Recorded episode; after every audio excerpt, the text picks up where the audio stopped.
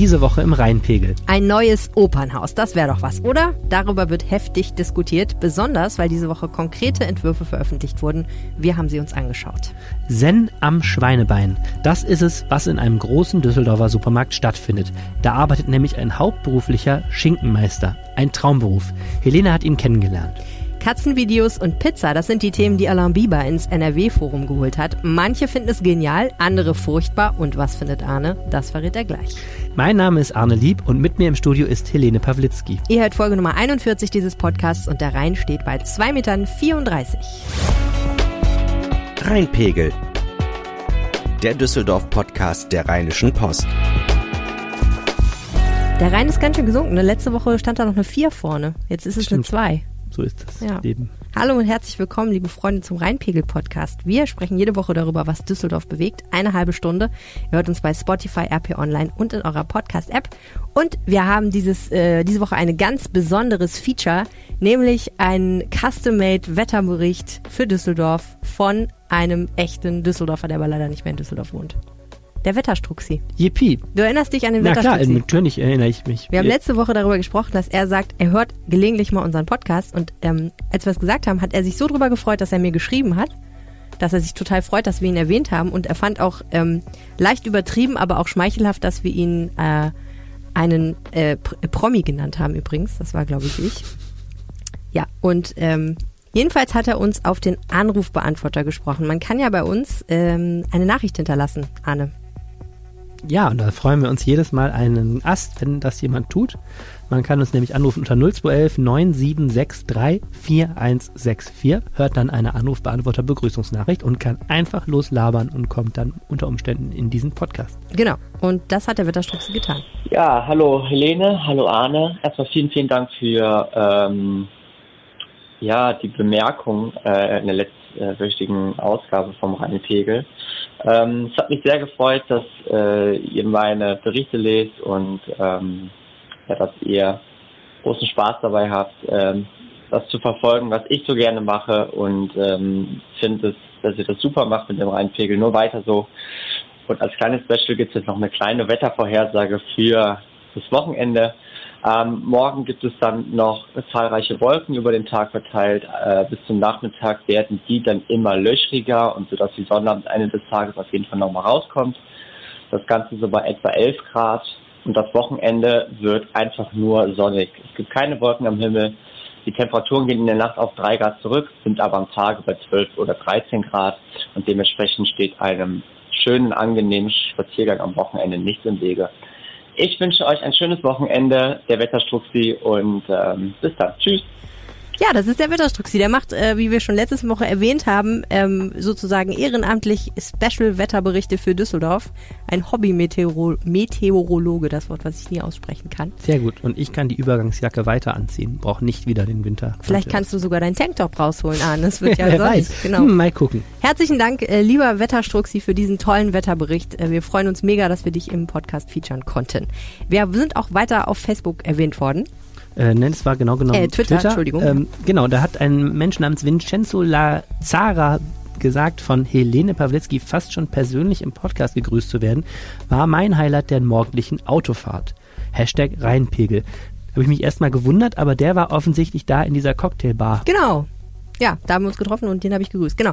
Und ähm, getwittert aus Itter, Daniel Kasimirovic hat sich auch mal wieder gemeldet äh, und gesagt, er freut sich, dass er in der Rheinpegel-Folge erwähnt würde. Ja, ich komme aus Itter und auf dem Hashtag Blogsofa habe ich auch schon gesessen und ich laufe Halleluja und Lau. Also in Itter haben die Leute offensichtlich übersprühende gute Laune. Offensichtlich. Total super. Ja, wir freuen uns sehr, dass wir auf diesem Blog-Sofa teilnehmen können.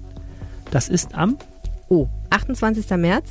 Jawohl. 28. März in der Stadtbibliothek. Ah ja, und das ist ja, da wir ja kein Blog im klassischen Sinne sind, aber irgendwie so ein Hörblog, freuen wir uns und freuen uns darauf, dass die Stadtbücherei uns eingeladen hat und sind sehr gespannt, was uns da erwartet und freuen uns natürlich auch, wenn Menschen vorbeikommen und zuhören. Genau, Daniel Kasimirovic war auch schon mal äh, mit seinem Getwitter aus Itter slash seinem Blog auf dem Blogsofa zu Gast. Also ein alter Blogsofa-Veteran. Wie wunderbar. So, das waren die äh, Grüße und äh, ähnliche Dinge. Wir freuen uns sehr, dass ihr uns auf Twitter folgt und ähm, freuen uns unheimlich, wenn ihr euch bei uns meldet und uns eine Nachricht hinterlasst. Ähm, ganz toll wäre übrigens auch, wenn ihr uns gelegentlich mal in der Podcast-App eine Bewertung hinterlasst, weil das hilft uns nämlich sehr, weil dann wird der Podcast anderen Leuten empfohlen. Das wäre ganz toll, wenn ihr zu viel Zeit habt. Und jetzt reden wir über ein spektakuläres Design für ein großes Gebäude, was irgendwann vielleicht mal Düsseldorf zielen wird. In welcher Form ist noch nicht ganz klar. Ähm, das Opernhaus. Wir haben ja ein Opernhaus, lieber Arne, das steht an der Heinrich-Heine-Allee. Ja, und bevor wir zu den spektakulären Plänen kommen, kommen wir einfach mal zur traurigen Wirklichkeit. Ja. Dieses, die Boden der Tatsachen. Dieses äh, in ist das alt-rosa gehaltene Opernhaus, was wir da haben, ähm, ist ein Bau, der original aus dem 19. Jahrhundert stammt, dann im Krieg ähm, zerstört wurde oder stark ähm, te teilweise zerstört wurde und dann in den 50er Jahren ähm, seiner sehr hübschen äh, ursprünglichen Fassade beraubt wurde und dann ähm, durch diese alt-rosa Fassade ersetzt wurde und ist seitdem ähm, ja unser Opernhaus gilt als architektonisch irgendwie nicht als die größte Perle der Stadt. Mag ich so in der aktuellen Diskussion. Es gibt jetzt wenig Leute, die sagen, das ist jetzt der Kracherbau. Mhm. Und äh, es ist wirklich ein ziemlich miesem Zustand. Also das Dach des Foyers muss ganz, ganz dringend saniert eigentlich werden, weil es irgendwann einsturzgefährdet ist, weil da Wasser eintritt. Und was ich mir auch schon mal in einem Rundgang da anschauen durfte hinter den Kulissen, die Bühnenmaschinerie ist ziemlich im Brötchen. Das heißt, ähm, im Brötchen. Das, das heißt, habe ich ja noch nie gehört. Fantastisch. Äh, Entschuldigung, so, dass ich so salopp rede. Die, ähm, Dafür also, musst du dich bei mir nie entschuldigen, Arne. Die Bühnenmaschinerie ist ähm, tut nicht mehr so das, was sie tun sollte. Tut nicht ähm, mehr. Tut es einfach nicht mehr. Das ist also wirklich also tut es absurd. schon noch, aber tut es nicht mehr so, wie man sich das wünschen würde, wenn man wirklich auch sehr komplexe Produktionen. Naja, also es ist so, die Techniker kennen das. Ähm, das ist so, wenn ihr dir vorstellt, auch du hast jetzt irgendwie deine keine Ahnung, Senseo Kaffeemaschine zu Hause und weiß, die ist im Grunde, wenn Fremdes versuchen, geht's nicht mehr, aber wenn ich hier die Seite festhalte und den Knopf länger und so, also so ist es ernsthaft, also die kühlen die Technik, ähm, die, die, die, die Technikkästen, also die Schaltkästen, die wissen genau, was sie, welche Hebel sie sensibel drücken müssen. Es passiert aber trotzdem auch mal, dass teilweise dann hier die, die Aufbauten aus der Seitenbühne, die dann eben reingefahren werden bei, bei, bei, ähm, bei ähm, Kulissen wechseln, Haken. Mhm. Ähm, das ist auch schon in Vorführungen passiert, dass da abgebrochen werden musste oder dann eben konzertant weitergemacht werden musste, weil es einfach klemmte in dieser Maschinerie. Ähm, also ein ziemlich unbefriedigenden Zustand für ein Opernhaus, was ja künstlerisch momentan eigentlich einfach eine absoluten ähm, es tut mir leid, ich kann dir nicht zuhören. Ich denke die ganze Zeit noch über die Formulierung im Brötchen. Ich muss lachen. ich konzentriere mich jetzt. Entschuldigung. Also, okay, also es ist ein also, bisschen so wie ein schönes altes Auto, was man hat, äh, wo man gelegentlich mal mit dem Hammer irgendwo draufhauen muss, damit der Motor noch anspringt. Also, genau. Wenn man es weiß, Quint klappt's, aber es ist nicht optimal. Ja, also Quintessenz, da muss ganz, ganz dringend was getan werden. So, und jetzt gibt es zwei. Warte mal ganz kurz. Ich habe ja auch gelesen, das Dach ist irgendwie nicht in Ordnung. Genau, wie, wie ich ja eben auch schon gesagt habe. Ja. Ja, denn mit dem Dach ist es eben so, ähm, dieses Dach ist ähm, 2007 nochmal irgendwie geflickt worden und damals hat der Staat, haben die Statiker schon gesagt, ja, zehn Jahre hält das noch, jetzt sind die zehn Jahre rum und äh, eben da tritt Wasser ein. Es ist ganz klar, das ist so eine Betonkonstruktion, da muss schlicht, also das haben Gutachten ganz klar gesagt, da muss was passieren. Okay. So. Jetzt ist eben die große Frage, man, es gab erst ein 18 Millionen Euro Sofortprogramm, damit das alles jetzt mal behoben wird, wenn sich Firmen finden, die das überhaupt tun können. Das ist auch ein Riesenproblem. Die Konjunktur ist gut und so eine Bühnenmaschinerie zum Beispiel kann ja auch nicht jeder Elektriker von der Ecke da jetzt ähm, erneuern. Jetzt ist dieses Sofortprogramm auch gerade wieder in Zweifel gezogen, weil die Frage ist, sollen wir überhaupt noch für 18 Millionen eine Oper sanieren, mhm. die wir dann am Schluss doch abreißen? Jetzt ist momentan ernsthaft im Gespräch dieses marode Dach durch Stützbalken erstmal nur am Einsturz zu hindern um Zeit zu gewinnen für die Frage, ob man noch richtig machen will oder eben dieses ganze Gebäude Fotter mit und ein neues bauen. So, das ist die traurige Wirklichkeit, unter der die Oper, das muss man auch sagen, und ihre Mitarbeiter schon sehr leiden, denn ja. das sind blöde Arbeitsbedingungen und das sind natürlich auch blöde Bedingungen, wenn du, also teilweise werden die Produktionen oder die Regisseure schon ähm, angewiesen, bestimmte Tricks mit den Kulissen gar nicht mehr zu machen, weil klar ist, dann hakt wieder die Technik zum Beispiel.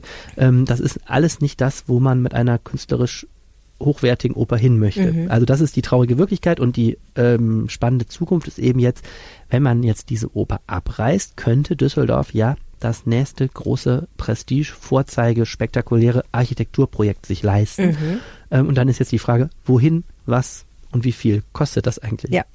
Also das Schöne an dieser Diskussion ist ja, die Bälle sind ja alle noch in der Luft. Es ist ja noch nicht mal klar, ob überhaupt ein neues Opernhaus gebaut wird. Dann ist nicht klar, ob am selben Ort wie das alte oder vielleicht doch irgendwie am Rhein oder im Medienhafen oder an irgendeinem anderen spektakulären Ort. Und es ist überhaupt noch nicht klar, wie es aussehen kann. Und was ich daran super spannend fand, war, ähm, trotzdem das alles noch nicht klar ist, kommen trotzdem schon Leute an und haben einen fertigen Entwurf, der ja auch nicht Total. einfach mal so, ich meine den ja nicht mit Buntstiften auf eine Serviette, sondern ne, da wird ja richtig dran rumgerechnet und eine geile Animation erstellt, wenn ich das mal so salopp da Mhm. sagen darf. Und nun kamen ähm, verschiedentlich Leute und meinten, hier, ich habe einfach mal was aufgemalt. Was meint ihr denn, liebe Leute? Total. Ich meine, das ist ähm, natürlich schön, um ein bisschen mal die Fantasie zu befeuern, wie könnte sowas aussehen. Es ist natürlich auch leicht für, ähm, da waren ja hochkarätige ähm, Büros wie jetzt RKW-Architekten, die, die uns, äh, wo wir exklusiv auch die Entwürfe jetzt gezeigt haben, das sind schon natürlich Leute, die grundsätzlich ähm, redlich sind und nicht irgendwer, der sich mit Photoshop ähm, da mal hinsetzt. Aber es ist in der Tat so, diese Diskussion ist total zweigliedrig. Deswegen habe ich auch mal mit dem Jetzt-Zustand angefangen. Das eine ist natürlich, kann man sich äh, vorstellen, irgendwo an der Hafenspitze oder neben dem Landtag jetzt hier Vorbild Sydney kommt da gerne, auch, auch Kopenhagen hat ja so eine tolle ähm, ein Theater, ist es da, glaube ich, direkt am Wasser. Natürlich kann man da jetzt so ein so ein Signierbau hinbauen, wo die äh, Architekturwelt nach Düsseldorf guckt. Ähm, Andererseits ist es so, wir wissen nicht mal eine genaue Zahl, was die Sanierung dieses Bestandsgebäudes kosten würde. Also der Stadtrat will jetzt erst im März überhaupt mal jemanden beauftragen, der nicht nur äh, sich diese Oper mal so von außen anguckt und schätzt, das ist nämlich das, was bis jetzt passiert ist, ähm, sondern der mal auch die Wände aufmacht und sagt, oh Leute, Nachkriegsbauten, ne, da ist oft auch noch Schutt verwendet worden und so weiter. Wir wissen überhaupt nicht, wie schlimm steht es eigentlich um die jetzige Oper und was für eine Zahl kommt eigentlich daraus, wenn wir jetzt sagen, die kleine Lösung, wir sanieren die nochmal. Ja. Ähm, und dann ist natürlich die nächste Frage, was kostet eigentlich ein Neubau? Und ist das jetzt politisch? Bei aller Freude an, an spektakulärer Architektur, ist es das, was Düsseldorf eigentlich gerade braucht? Oder kann man auch sagen, das Geld könnten wir besser zum Beispiel mal dran stecken, dass die Rheinbahn nicht immer so mies im Stau steht oder so. Also das ist politisch noch ein langer, langer Weg, bis wir da irgendwie die Bagger anrollen sehen, wo auch immer. Ja. Von wo bis wo reichen denn die Entwürfe? Also wir sind in einem Podcast, Kinder, ihr müsst euch die Bilder selber mal im Internet angucken. Das macht mehr Sinn, als das, wie sie euch jetzt ausführlich beschreiben. Aber du kannst ja vielleicht mal sagen, von äh, wie simpel bis wie aufwendig, äh, von wie spektakulär bis wie normal, in Anführungsstrichen, reicht das denn? Also die Grundfrage ist ja erstmal an derselben Stelle oder woanders. Ne? Die Oper hat ja eine sehr attraktive Lage, Hofgarten an der einen Seite, äh, Heinrich-Heine-Allee und Altstadt an der anderen Seite. Das heißt, Verkehrsanbindung ist super. Ähm, und man kann natürlich die Oper an derselben Stelle nochmal bauen. Dann könnte man einen Entwurf machen, der so sich da einfügt mit Hofgarten, mit Steigenberger daneben, mit den Kühlbogengebäuden auf der anderen Seite. Ähm, also das wäre die eine Möglichkeit, irgendwie da mit Glas, Stahl, geschwungenen Formen, was auch immer, was hinzustellen. Da gibt es eben zwei Entwürfe, die wir gezeigt haben. Einen von einem ähm, Architektur-Denkbüro namens Projektschmiede, die so verschiedene ähm, kulturpolitische Diskussionen architektonisch auch befeuern durch Ideen. Ein anderer Entwurf kommt von Joachim Faust, das ist der ähm, geschäftsführende Gesellschafter des renommierten Architekturbüros HPP und der hat einen 140 Meter Turm äh, ins Spiel gebracht, und zwar Wow. an der Stelle, wo jetzt die Oper steht. Also Mhm. das wäre natürlich ein Bauwerk, das äh, in der Höhe alles überragt, wo man dann vielleicht auch noch neben der Oper kommerzielle Nutzungen reinmachen könnte, Hotel etc., was die Finanzierung ähm, erleichtern würde. Da gibt es jetzt eben die Diskussion, passt das überhaupt im städtebaulich da rein? Mhm. Und dann gibt es eben die Überlegung, die Oper äh, an andere Stellen zu verlegen. Im Gespräch war mal der Medienhafen hinten an der Kesselstraße. Da wäre der Nachteil, dass es natürlich äh, ganz weit weg ist, wenn du von der Ver von, gerade mit öffentlichen Verkehrsmitteln dahin willst. Mhm. Und jetzt zuletzt gab es eben die Überlegung von RKW-Architekten, ähm, hinterm Landtag gibt es ja noch eine Landzunge, Mhm. äh, die bis jetzt als Spaziergehgebiet sehr beliebt ist, aber wo natürlich auch noch ein Bauwerk entstehen könnte. Und da könnte man natürlich auch eine spektakuläre Oper direkt ans Wasser stellen. Da eben gibt es auch diese Animation, die wir gezeigt haben, muss man sich mal anschauen. Ja. Ähm, so, und jetzt ist eine völlig zweigliedrige Diskussion. Einerseits wissen wir nicht, was mit der anderen alten Oper überhaupt los ist. Andererseits träumen wir schon davon, wie die neue aussehen könnte. Und, das muss man sagen, wir haben selten so viele Leserbriefe zu einem Thema erhalten. Ne? Total. Das Thema ähm, elektrisiert, weil es viele Komponenten hat. Natürlich ähm, könnte Düsseldorf sich als Kulturstadt ähm, da nochmal richtig profilieren. Ähm, man denke so an die Elbphilharmonie in Hamburg oder so, wo man die natürlich unglaublich viel Geld gekostet hat am Ende, wo man aber schon sagen kann, die Leute reisen ja offensichtlich wirklich in die Stadt jetzt nach Hamburg, um sich das anzugucken. Und das wäre natürlich auch ein Zeichen für so ein modernes Düsseldorf des 21. Jahrhunderts, das, wo die Bürgergesellschaft sich dieser Mhm. Hochkulturgattung Oper wirklich ähm, wo dir richtig ein tolles neues Zuhause gibt, kann natürlich auch argumentieren, wie gesagt, es gibt andere politische Schwerpunkte, die wichtiger sind. Man kann auch argumentieren, naja, diese ähm, Alt-Rosa-Oper, die wir da haben, ist vielleicht jetzt nicht äh, herausragend schön, aber sie ist ein Zeitdokument der Nachkriegszeit. Ähm, und hat deswegen auch ihre Berechtigung, da stehen zu bleiben. Wir haben die gesamte Innenstadt gerade neu gestaltet, ne, mit den Köbogenbauten, mit der Wehrhahnlinie. Ähm, muss da nicht auch mal die Chance bestehen, dass mal was Altes, was vom vergangenen Düsseldorf erzählt, auch mal stehen bleibt? Mhm. Das sind alles so, jetzt so Fäden, die, glaube ich, alle in diesem Jahr wieder aufgenommen werden. Und dann, was ich politisch so kommen sehe, natürlich ist auch 2020 ähm, Kommunalwahl in Düsseldorf, ich glaube, eine so große Entscheidung wird vorher nicht mehr gefällt werden, mhm. sondern die Parteien werden damit in den Wahlkampf gehen, gerade die FDP ähm, macht sich für diesen, diese Oper im Hafen stark, die CDU macht sich auch für den Opernneubau stark, die haben sich schon ziemlich deutlich positioniert und äh, das ist natürlich ein Thema, was sich hervorragend spielen lässt im Wahlkampf und ich denke, das wird ein Thema, was die nächste Wahlperiode im Stadtrat dann prägen wird, denn wie gesagt, Handlungsbedarf ist auf jeden Fall, man kann die Oper jetzt nicht noch zehn Jahre verkommen lassen, weil irgendwann wird es einfach auch peinlich. Hm. Okay, also es könnte passieren, dass wir doch ab und zu mal über das Thema Oper in diesem Podcast reden. Ich denke auch. Wunderbar. Ich habe äh, tierischen Hunger gerade und deswegen macht mir ein bisschen Sorge, dass wir jetzt über Essen reden. Ja, das wird es wahrscheinlich nicht besser machen, deinen Hunger. Nee. Andererseits. Ähm, ich habe schon beim Schreiben so einen Appetit gekriegt. Erwarte ich deswegen jetzt besonders plastische Erzählungen von leckeren Stücken Fleisch, die du gesehen hast. Ah. Du hast äh, in einem Düsseldorfer Supermarkt einen Menschen kennengelernt mit einem absoluten Traumberuf für Menschen, die nicht Vegetarier oder Veganer sind. Genau. Er ist nämlich hauptberuflicher Schinkenmeister. Genau. Cortador Profesional de Jamón. Ah, de Jamón, okay. Er hat das also ablesen. in äh, Spanien gelernt wahrscheinlich. Oh ja, in Spanien kann man das lernen. Äh, und ähm, der Beruf besteht darin, Schinken zu schneiden.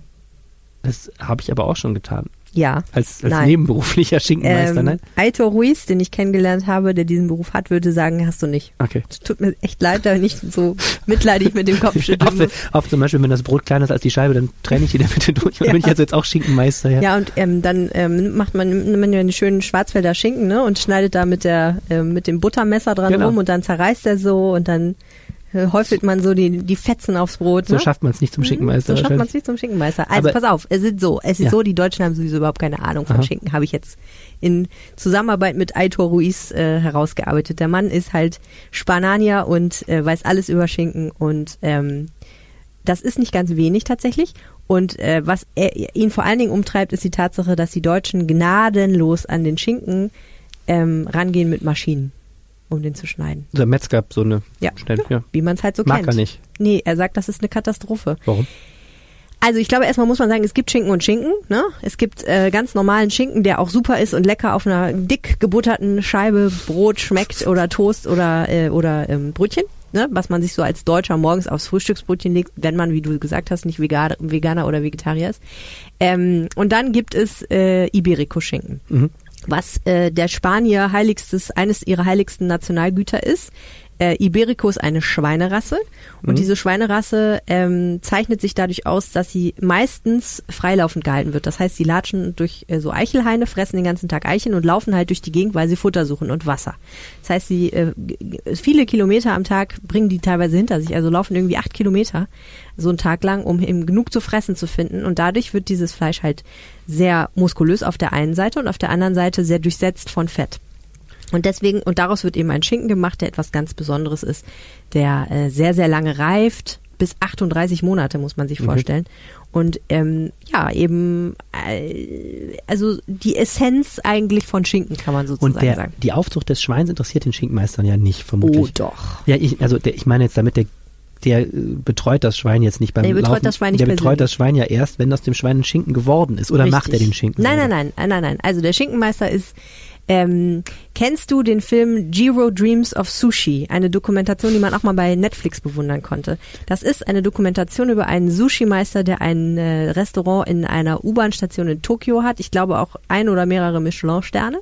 Und der sein ganzes Leben lang, jetzt hochbetagt, nichts anderes tut als Sushi. Mhm. Und er versucht, den perfekten Sushi herzustellen. Jetzt würde man ja meinen, Reis kochen, bisschen Sojasauce, ein bisschen Wasabi, Fisch oben drauf, das ist der Sushi, ne? Das kann man auch relativ schnell lernen. Nein, stellt sich raus, er sagt, er hat noch nicht gelernt, den perfekten Sushi zu machen und Sein ganzes Leben lang verbringt er nur damit und so ähnlich Daran fühlte ich mich stark erinnert, als ich Aitor Ruiz kennengelernt habe, dessen Lebensaufgabe darin besteht, die perfekte Scheibe Schinken zu schneiden. Es geht und nur um zwar das mit Schneiden. dem Messer. Es geht, naja, es geht natürlich auch darum, den. Schinken sich anzugucken, von außen die Qualität zu testen und so weiter. Aber zentrales Thema des Schinkenmeisters ist es, eine Scheibe Schinken zu schneiden, die die richtige Dicke hat, die sehr gleichmäßig ist, und zwar sehr dünn, und die, ähm, den richtigen Anteil an Fett hat.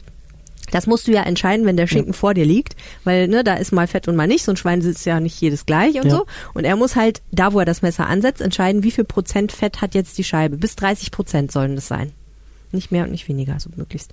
Und ähm, er sagt eben, wenn man mit einer Maschine jetzt ne, hingeht und sagt, ich spanne jetzt mal den schönen Schinken ein in so eine Maschine und schneide ihn kaputt, dann erstens schneidet man von der Form des Schinkens her ähm, in die, falsch gegen die, gegen die Faser Gegen die sozusagen. ja. Und das zweite ist, dass die Hit äh, Maschine, weil sie sich schnell bewegt, Wärme erzeugt automatisch durch die Reibung. Und er sagt, das gibt dem feinen, zarten Muskelfleisch eines Iberico-Schinkens den Rest. Also er würde niemals einen Iberico-Schinken in die Nähe einer Maschine bringen. Okay, wie alt ist der Mann? Äh, in seinen 40ern. Okay. Genau. Ja, das ist in, im selben äh, Supermarkt, Gourmet-Supermarkt, wo du den getroffen hast, ge- An der äh, Berliner Allee. Genau. tritt äh, bald ein Fleischsommelier auf. Das fand ich Mhm. irgendwie auch ein schöner Beruf. Äh, also der Schinkenmeister ist ja auch wahrscheinlich so ein bisschen Schinkensommelier. Wenn ich jetzt dann so, der kann wahrscheinlich auch, wenn ich sage, ich hätte gerne so was eher so süßlich, herbes, gekochtes, was weiß ich, dann würde der dir mir den richtigen Schinken aussuchen und dann auch noch ohne Hitze zu erzeugen mit dem Messer Ja, abschneiden. also sagen wir mal so, ähm, du kannst da natürlich alles Mögliche kaufen, aber im Endeffekt würde er natürlich sagen, wenn du Schinken willst, musst du einen Iberico-Schinken nehmen. Ach so, der ist einfach Iberico-Botschafter. wirklich. Also äh, man kann jetzt natürlich, also ich will jetzt nicht zu werblich werden, aber wenn man sich die Expertenmeinungen zu diesem Thema anschaut, dann stößt man relativ schnell daraus, dass unter Gourmets sozusagen Iberico-Schinken als der beste Schinken gilt. So, es gibt halt natürlich gibt's auch andere Schinken, aber die sind halt Hast du probiert das ist so wahrscheinlich auch, wie oder? äh, Champagner und Wein. Hast du auch ne? probiert wahrscheinlich. Natürlich habe ich die Und? probiert. Ja, ist lecker.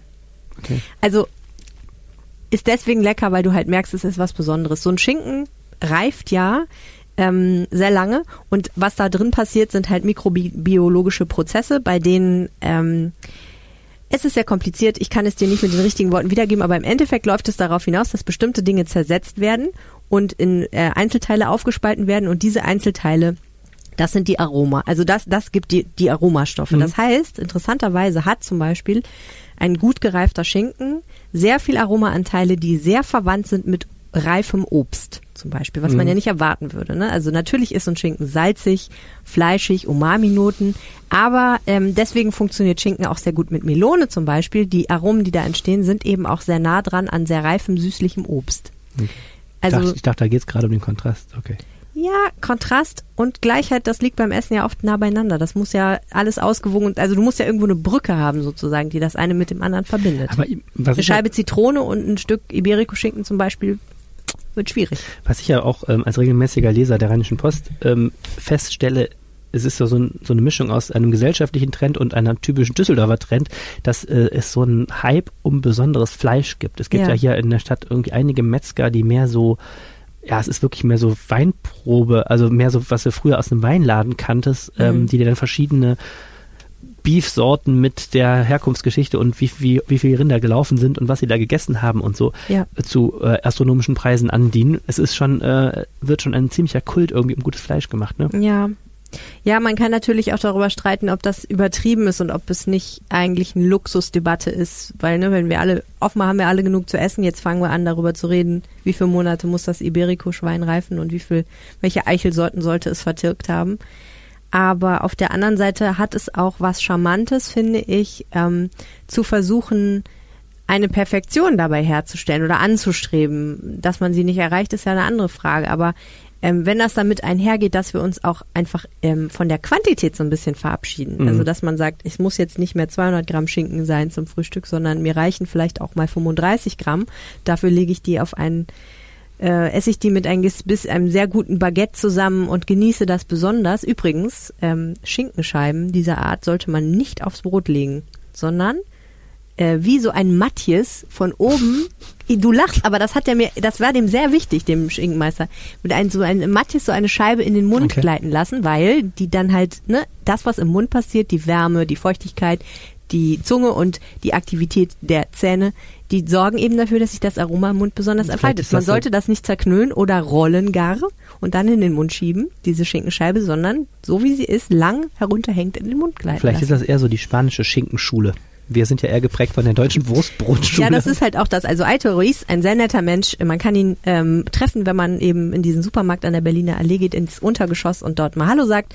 Ähm, er wird einem dort Schinken schneiden und wahrscheinlich auch das eine oder andere erklären. Ist seit ungefähr einem Jahr in Düsseldorf, hat seine Tochter und seine Frau nachgeholt und zwar deswegen, weil er sagt, natürlich, ich will auch Geld verdienen hier, aber mir geht's auch darum, den Deutschen ein bisschen die spanische Schinkenkultur nahezubringen. Das finde ich eigentlich schön. Das ist doch ein schönes Schlusswort. Genau, man kann da was bei lernen. Äh, ein Mann, der einen nicht ganz, also einen etwas kontroverseren Beruf hat, möchte ich mal sagen, ähm, ist äh, der Mann mit dem schönen Namen Alain Biber. Ui, Alain Biber. Er ist gar kein Franzose, ne? Er ist na, halb, äh, ich glaube, französische Ja. Mutter, meine ich, hatte. Genau. Ähm, er ist der Chef des NRW-Forums hier in Düsseldorf. Und ähm, wer den Namen schon mal gehört hat, dann wahrscheinlich im Zusammenhang mit ein paar äh, relativ verrückten Ausstellungs- und Projektideen, die der Mann nach Düsseldorf gebracht hat. Du zum Beispiel warst mal in der Jury eines Katzenvideo-Contests. Ja, das war extrem lustig. Das war noch in der Anfangszeit, da hat das NRW-Forum ähm, diesen Internettrend Katzenvideo aufgegriffen äh, und äh, da haben wir mit der RP als Medienpartner auch äh, die Leser aufgerufen, ihre schönsten Katzenvideos zu schicken und die dann hinterher mit einer Jury prämiert, äh, die schönsten Videos. Und da gab es eine Abendveranstaltung, die total überlaufen war im NRW-Forum, wo die Leute echt vor der Tür standen, äh, weil das Thema natürlich wirklich zieht und äh, das war irgendwie sehr lustig. Ja, Ja. Und ich glaube, Alain Biber hat es ein bisschen mit Wettbewerben, weil ähm, der hat neulich eine Ausstellung gemacht, die hieß Pizza is God, wenn ich mich richtig Mhm. erinnere. Und in diesem Rahmen gab es auch einen Pizza-Back-Wettbewerb. Da war ich dann, habe ein Video gemacht. War sehr gut. das ist auch gut. Sehr interessant, ja. Ähm, dieser Mann, der diese Dinge nach Düsseldorf bringt, ähm, gehört bei dem das zum Konzept eigentlich? Ja, der ähm, ist 2015 angetreten und äh, man muss eben wissen, dieses NRW-Forum ist so ein ähm, Scheinriese unter den Museen. ähm, das klingt immer so groß, aber in Wahrheit ist es so, damals war das Museum ist 1998 gegründet worden, hatte immer nur einen Chef, Werner Lippert, und war bekannt für große Fotoausstellungen.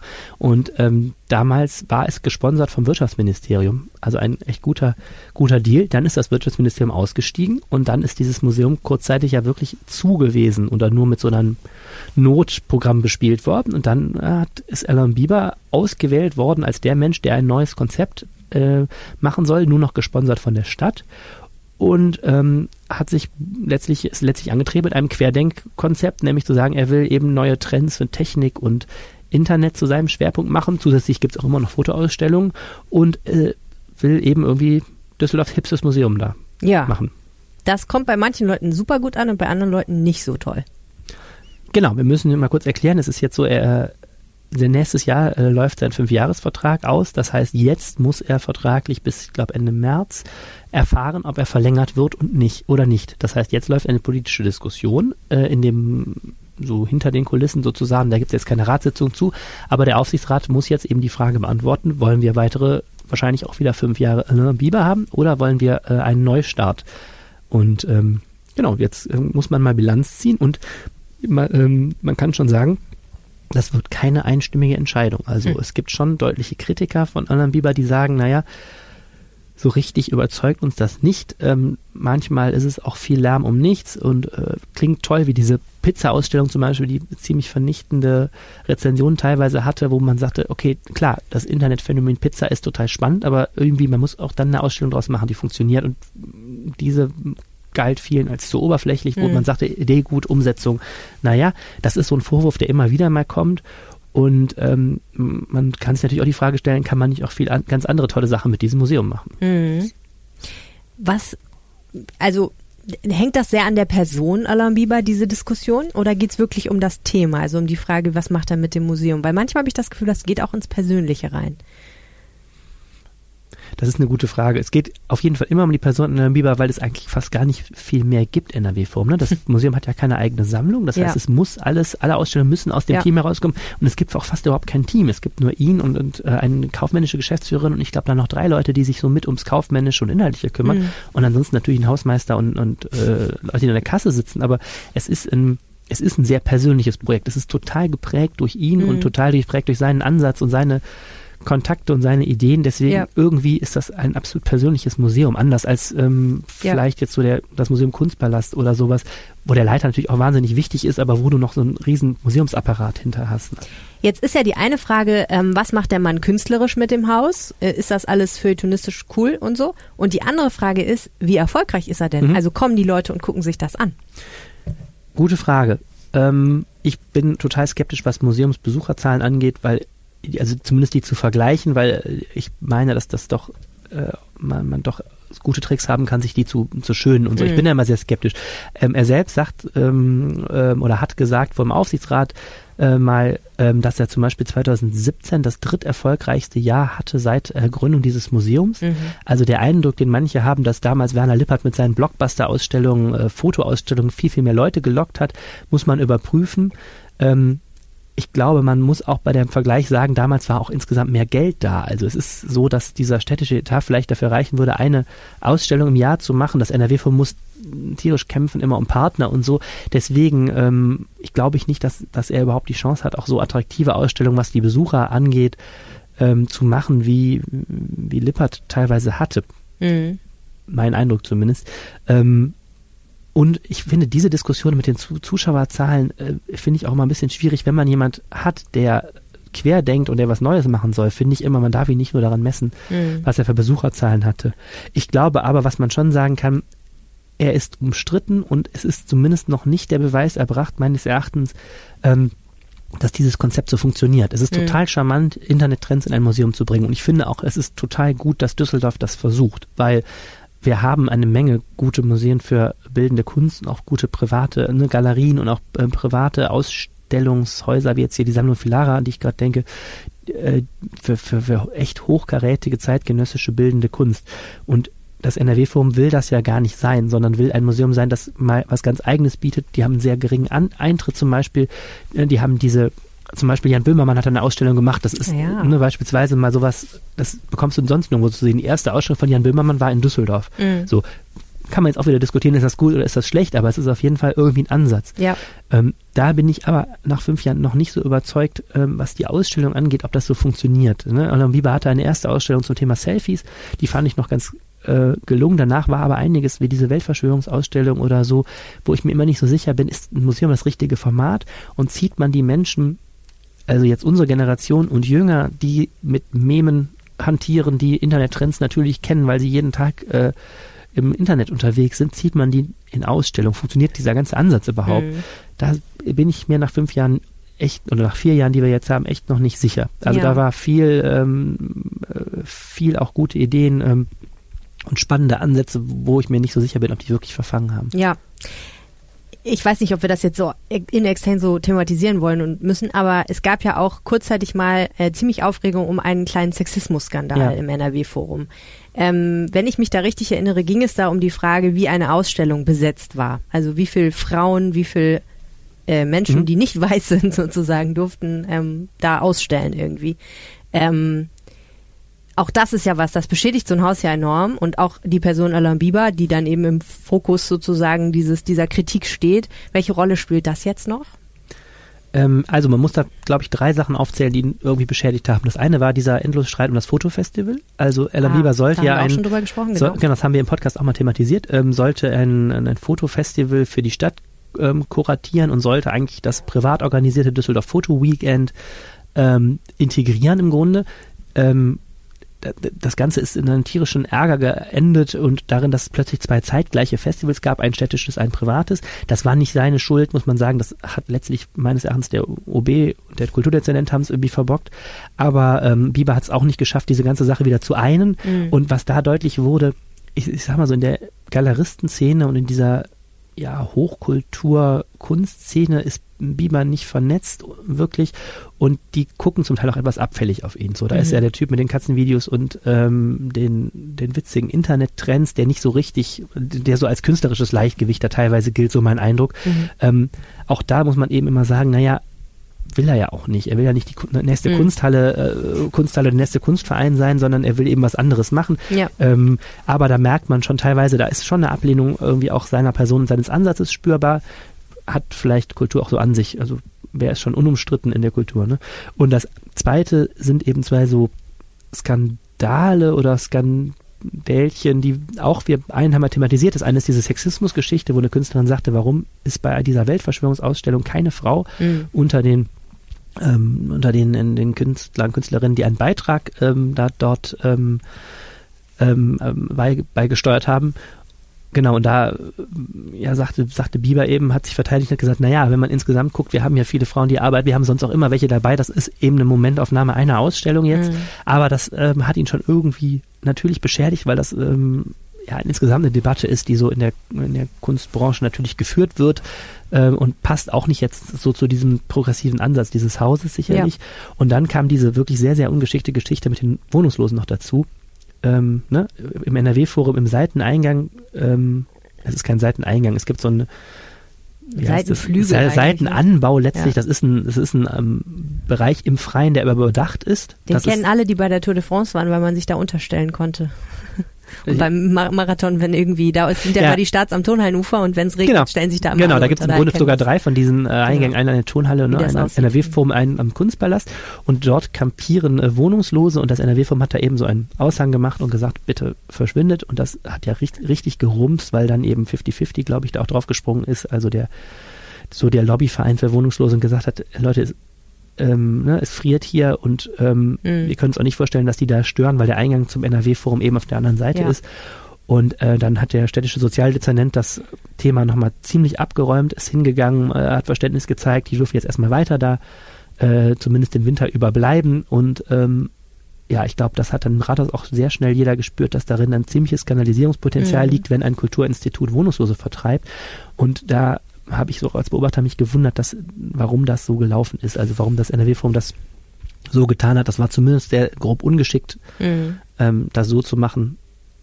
Und wenn hätte man es zumindest mit irgendwie einem Ansatz zusammen mit 50-50 vielleicht mal überlegen können, wenn man sagt, der Platz ist jetzt wirklich nicht geeignet, dass man dann eine Ja. Alternative findet.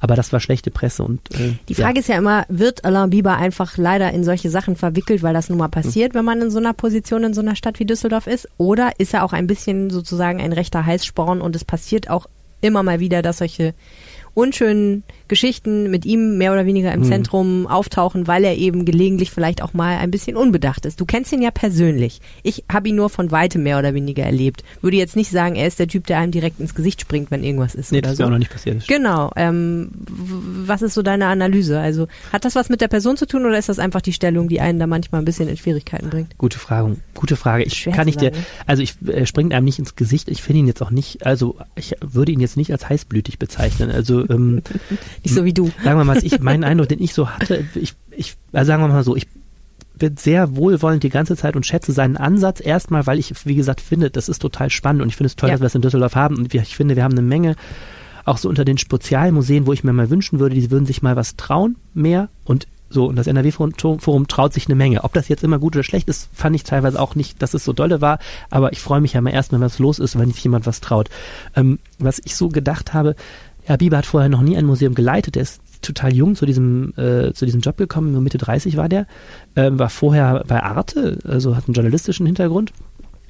Und wie gesagt, das Ganze ist echt ein bisschen eine Ein-Mann-Show. Also er, Assistentin, ja, er kannte die Stadt nicht, also er ist kein Düsseldorfer, er hat sich das Haus selber aufbauen müssen und er ist im Grunde, das hat er auch anfangs beim Antritt schon gesagt, das Ganze geht eigentlich nur mit immensem Arbeitseinsatz und total viel Idealismus. So, also es, wie gesagt, ich finde, dieses Museum ist echt so ein bisschen ein, ein Scheinriese. Ne? Das sieht so mit Mhm. repräsentativ aus mit diesem Bau da im Ehrenhof. Ja. Es ist, es ist echt eine kleine Klitsche irgendwie.